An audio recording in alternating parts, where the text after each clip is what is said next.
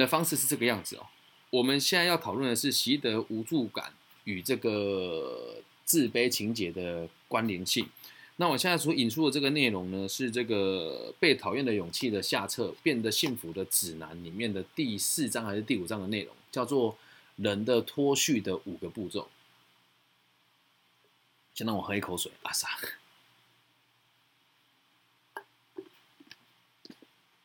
人啊，脱序有五个步骤，在第一个步骤，其实一开始就是这个错误。我们做事情是为了让别人认同我们，对吧？谁做事不是为了让别人认同我们？在一开始啊，我们还没有很了解自己的时候，我们做每件事情都是为了别人认同我们啊。比如说，我晚上可以不哭闹，可以不喝奶奶，可以不尿床，就是为了让父母认同我们嘛。对，一开始都是这个样子。那我们每个人的行为都是为了让别人认同我们，所以当你很认真还得不到认同的时候，很认真还得不到认同的时候，会进入第二个阶段哦。那这个第二个阶段呢，就是所谓的这个调皮捣蛋。那什么叫调皮捣蛋呢？呃，我自己很就是很典型的这种小孩啦，就是我会用很多奇怪的方式去吸引别人的注意力啊，比如说上课开黄腔啊，还有这个上课上的让放屁给大家给放给大家闻。然后或者是会去讲一些搞笑的话。我记得我小时候就是也是永志他姐姐，对，这是我跟他姐一起一一起做的事情。就是我们老师那时候在讲阿姆斯壮登陆月球，然后说在月月球上面打了很多那个讯号，就是打一些方格子给外星人看。然后我就问那个永志他姐说：“哎，张建芳老师说打方格子是你昨天看的 A 片的那个马赛克吗？” 对，然后全班就大笑，对，全班都大笑。那那我们当时就这样的小孩，因为其实某种程度就是我们的努力得不到他的认可嘛，所以我们希望透过调皮捣蛋啊，或者有的人会用哭的，就是我觉得啊我都学不好啊，或是考试故意考零分。我们班都有这种人哦，去吸引老师的注意力，这是第二个阶段。然后在第三个阶段，就是我这么努力的，又这个往正面的方向发展，也往你期许的方向发展，然后同时间呢。我又这么的努力的让我自己的情况看起来特殊，我还是得不到你的注意跟认可，这时候就会进入第三个阶段，是什么？变本加厉。什么叫变本加厉哦？哎，我没有到第三个阶段，所以我没那么脱序嘛啊。我到后来第三个阶段就不是为了这件事情才第三个阶段。我要讲一般我们讲字数里面的内容，我觉得你会变成是做更严重的事情，挂号在当时看起来严重，抽烟啊，打架啦。援交啦，当槟榔西施啦，哦，混帮派啊，啊，翘课啦，这一些的，就叫做做一些让人家觉得非常过分的事情。到下一个阶段，如果做到这一点呢，他还是没有办法感觉到我们这一些老师或是周遭朋友对他的认同感跟尊重，就会进入第四个阶段。那第四个阶段就很有趣了，第四个阶段就叫做对立，唱反调。啊你如果有笔记，你可以抄下来。我觉得这一段很经典，这是我在很多学校做这个教育培训的时候会讲的内容啊。第四个阶段就是这个所谓的唱反调。什么叫唱反调？你越不要我怎么做，我就偏偏越要怎么做。对啊，老师说不准抽烟，杠我就用抽给你看啊。老师说不准打炮，我就用打炮给你看啊。对，我就用力做你认为不好的事情来吸引你的注意。对，通常到这个阶段了，都已经很麻烦了。那你能够解决问题是什么？就是马上跳出这个对立面。不要去迎合他激怒你的这件事情，你要先知道为什么我们会恨一个人，就是因为对本来对他有爱。你如果没有爱一个人，你从来都不会恨他的。所以在第这个阶段，这个这个这个情节就很有趣了，变成是我做了这件事情都不是为了要让事情更好，我只是为了让你注意到我而已。而这件事情已经变成是我故意让你觉得不做让你不舒服的事，让你去理解到我。就比如说一些变态。就有没有被跟踪过，或是被那种变态狂，就是偷看洗澡，这种某种程度上都是这样。我希望被你注意到，但我就用你觉得最厌恶的方式。而你问他为什么这么做，他的回答往往就是我不大知道我在做什么，或是我错了。他不会告诉你说他到底为了什么做这件事情。可是回归到根本，就是做一些让你厌恶的事情，因为他关注你很久了。这就回归到你刚刚所讲的习得无助感，就是。我过去的经验是我搭讪女生，每次都被打，每次都被打枪，不是打手枪啊，是我每次都被打枪。对我每次都被打枪的状况之下，我就已经放弃了我我自己再去搭讪别人的这个能力，或者是我心里面就已经否定了，就习得这无助感，我再也不跟女生搭讪，而用不同的方式来满足我对她的需求，这是第四个阶段。那最后就到我们今天问题的核心了，习得无助感的第五个阶段。如果真要讲习得无助感，就是我对什么事情都不抱希望。对我就烂，我就是无法进步，我就是无法成长。第五个阶段就是证明自己的无能。什么叫证明自己的无能呢？就是我就是那么烂啊！我不想对这个世界抱有任何的期望，因为我不管再怎么努力，我都得不到我想要的结果，所以我就什么都不做，我就烂给你看。这或许就能够符合你所说的这个习得无助感的概念吧。哦，嗯，了。对对对，这个是那另外一本书的内容。好，你说你说。那这样感觉好像就是蛮多，从从我自己以前小时候经验看，蛮多就是在学生时期比较算是行为有点失序的小朋友，好像都处于第二和第三个阶段。是啊，这时候都还不算难处理，因为。如果没有到监狱里面，大概都是在 二三呢，然后四大概就会在辅导室跟这个教官之间，而到五哦，通常就是所谓的监所跟矫正单位。但是有一些孩子他到五的这个程度是很吓人的哦，就是你会发现呢，这真的是有发生过。你会发现你们班有一个人呢，你们都不记得他是谁，他就是五哦，连老师都不记得他是谁哦，他存在感极低，嗯。他有可能就是第五种人，考试就平平庸庸的，对他来讲证明自己的无能哦。有时候考零分被注意到，反而也是一种有能力哦，就维持着相当平庸，像空气一般存在的人。嗯，这个也是蛮蛮有趣的一件事情，因为通常这样子的族群反而会被忽略掉，而这个社会上我们讲说这一群人其实才是最需要被关注的，因为。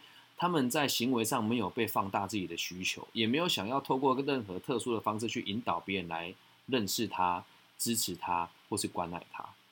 对，也是从这个议题引申出来一个小小的问题跟大家分享。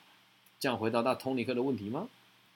有，可是听完之后又有新的问题。啊，你说，你说可以啊，你说，你说，你说，不要客气，你讲。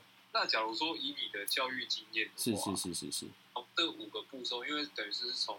它是有一个顺序性，慢慢演变过来，而不是瞬间。当然不是，绝对不是，绝对不是瞬间的。对。那那你的，那你的教育经验，这个的解套方法是从第五个慢慢把它，有点像是倒退路。哦，我懂你意思。你的意思是，这种感觉像是下地狱的感受。所以说，一下子降到地下第五层的时候，是不是要一层一层爬回来？是不是这个意思？哎，对对对对对。OK OK，好。针对这个问题，我觉得哦，真的问的很专业。这个确实是我，这个是我自己在两年前的时候在思维的一一件事，就是那时候开始啊，三年前开始接接触监狱跟这个特教的部分的时候，因为我自己在这两个地方也都是有亲身经历的人啊。我后来发现一件事，如果以我们现在在读的阿德勒这个书籍来出发的话，出发的话，对他的状况就会变成是改变他的生活风格，就一切都结束了。改变他的生活风格，就一切都结束了。因为你要想，这个这个逻辑是这样：如果他已经证明自己的无能的时候，你先引导他变成是做人家讨厌的事情，那无法直接回到跟头，你懂吗？所以他是这个情况是这样：不管你在哪个阶段，解决的方式都是一模一样的，就是直接带他来重新解释他的生活风格是什么，还有他对于这个世界的目标是什么，以及他想要往的方向是什么地方。就这几个地方帮他点出来就够。有的人说：“哪有这么容易？”我告诉你，就是真的那么容易，是因为我们一直以来在台湾的心理学跟辅导的方向，真的他妈的都是错误的。嗯，就是我们很擅长从过去找到原因。那为什么我我后来观察，就是我们从过去找到原因的目标只有一个，我们可以推卸责任，说都是过去的事情导致他现在这个样子，而我们却没有想过怎么规划他的未来。所以在我的解决方案里面都是这个样子。我就说。我不管别人跟你讨论了什么，我今天想要跟你讨论的是你想要成为什么样子的人。他说都这样啊，反正就这样，再被关也无所谓啊。我说好啊，那你知不知道再被关你的成本是什么？你现在还没有成年，或者是你再被关这样，现在假释的刑期就会越来越长哦。对，他说那也好像不大好。我说那就对啦。那你有没有想过你可以做哪些事情，让自己生活更安稳一点点？哪怕他有可能让你的收入降低那么一些些。嗯。嗯，从这个角度去引导他，我不会一开始就跟他讲说，来了，你这个就是自卑自卑情节，不会，我会跟他讲，那你要的是什么？再从当中去问，说，那你真的觉得被关比在外面还要更舒服吗？有人就会脱口而出啊，对我靠啊，我朋友，你把关他喝啊，嗯，啊，回归到根本，如果他的想法真的是这样，老实讲，被关有什么不好吗？没有，反正有时候我关注的并不是那个点，而是一变，也不是他的行为，我关注的是他知不知道自己在做什么。其实我们在监狱里面上，在监狱里面坐牢，你是要上班的哦。一个月你坐坐牢的成本大概三千块，但是你在那边朝九晚五的上班，你一个月薪水大概只有五百块到八百块而已哦。所以你没有钱在里面也很难过生活。所以在我的世界里面，我觉得矫正这件事情并不代表说一定让他得融入社会，有时候他在这里面他也是一个社会啊，他也是接受某种社会辅助啊。讲难听一点，住在社服单位跟住在监狱里面有什么落差吗？一个有自由，一个没自由啊。一个是全然的接受别人帮助，一个是你还有自习，你还有自食其力哦。所以在我的角度里面，是我会更认真的去了解他生活的风格之后，再询问他想要用什么样子的姿态在这个世界上存活下来。所以我不会有很主观的想法，说我一定要让他得回归社会啊，脚踏实地啊，真的没有，因为这个社会其实很疯狂，脚踏实地的人，某种程度上我们都在接受别人的剥削，我们又怎么能够确定这些所谓没有这些所谓有疾病的人，他们是真的有疾病呢？搞不好我们这些逆来顺受的人才是真的有疾病的人啊！对啊，哦，好深的告白哦，这个话我在培训我不敢讲啊，对我在导师。在那些智能演写的时候，我不大敢说，我只会说我会协助他们做分，做自己的定位，然后做自己方向的探索，但我绝对不会说到像今天这么的真诚。对，也感谢你给我机会说出我最真诚的感受。那这样感觉，如果你觉得他搞清楚自己在想什么，你其实并不反对，并不反对他是一直待在监狱。是啊，那是他的选择哎，那是他的选择哎。怎么可以改变他呢？他如果说他今天过得痛苦，那我们改变他；他如果过得很开心，没有不好。因为我真的有遇过这种啊，这个我忘记是哪个监狱了。他就是赌钱把这身家全部败光了嘛，然后老婆就真的为了他去坐台一阵子，现在又嫁给其他人了。然后女儿跟儿子也都很痛恨他，然后爸爸妈妈是因为他才就是离开的，因为那时候就是有发生一些事情，然后他爸妈就是病情很严重，我忘记是洗肾还是干嘛，然后家里没有钱，他付。他背负着所有的这种困难跟恶意，他说：“其实这样我不如去死啊。”对我说：“那你怎么会这么想啊？你人生还有很有机会。”他说：“也对，现在在这边很多人关心我。他已经六十几岁，你要他出去找工作找得到吗？要他出去等于是要他去死哎。”对吧？某种程度，在监狱这种比较大众认为可能是比较不好的环境，嗯，相对于这些比较状况比较特殊来说，第一种。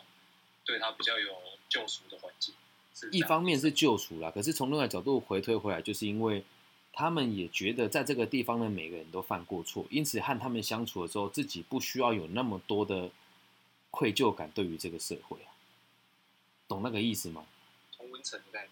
对，所以这个是很深层的议题，没有人会去注意这些事啊，因为真的在监狱的角度，是我就是管理你们。啊，啊剩下进去辅导的老师，大部分都是那种很奇怪，都希望你学好啊。这些老师自己也没犯过罪，他怎么会知道这些人犯罪的无奈呢？他连捅人家的经验都没有，他怎么告诉人家不要捅人家呢？对啊，所以这就是立场不同而已。所以他们这么做，我觉得监狱这个地方不像我们想的这么可怕，它其实还是有很多温温馨的状况在啊。这样能够理解吧？所以我们从这个问题延伸出来，大概的逻辑是这个样子，就像。我们在这边的每一位听众，我也不能强迫你们每天听我的节目啊，我也不能强迫你们订订阅我的频道啊，对吧？但我心知肚明，我的言论跟我的影响是对大家都有正面的改变的嘛。那真的是，哎，这个朋友今天又来嘛？我要稍微跟大家分享他的状况。他今天好像好像没有来吧？就是有一次，我有一个有一个听众来这边，他听完了我的节目，啊，我都会定期的去。问一下大家有没有什么问题？我就跟他说谢谢你来我的节目。他的第一个反应就是很，他说你是谁？我我不认识你啊，因为他那时候没看过我的名字嘛。对，然后我就跟他讲说我是谁谁谁，他也没有理我。后来有一次他在节目问我问题的时候，我就私讯他说你记得我吗？他说老师真的很不好意思，我我认错人了。对，那在跟大家分享这个角度的原因，是因为我们不能强迫每一个人接受你的看法。就那一开始他可能也觉得我是一个奇怪的人吧，因为听我的节目的人都会觉得我很像邪教。真的，我最近在台湾。在那个神经病大叔那个社团分享做 p a c k a g e 能够就是赚到一些零用钱的的事情给这些大叔嘛，因为大家都是爸爸了嘛，就有人说我是在招募会员，说我是成立邪教，Oh my fucking gosh，怎么会这种想法呢？对，那我们不能去强迫别人怎么看待我们，所以只要你认为自己做的事情是有意义的，我们就可以尽可能的去做它。但是别人接不接受别人的事情，我们能做的事情就是增加他们对于选项的认知，然后强化他的自由意志。重复一次哦，增加他对选项的认知，然后强化他的自由意识，让他在全然自由跟脑袋清楚的状况之下，决定他的生活风格跟生活目标。那我们的工作就结束了，这样能够理解吗？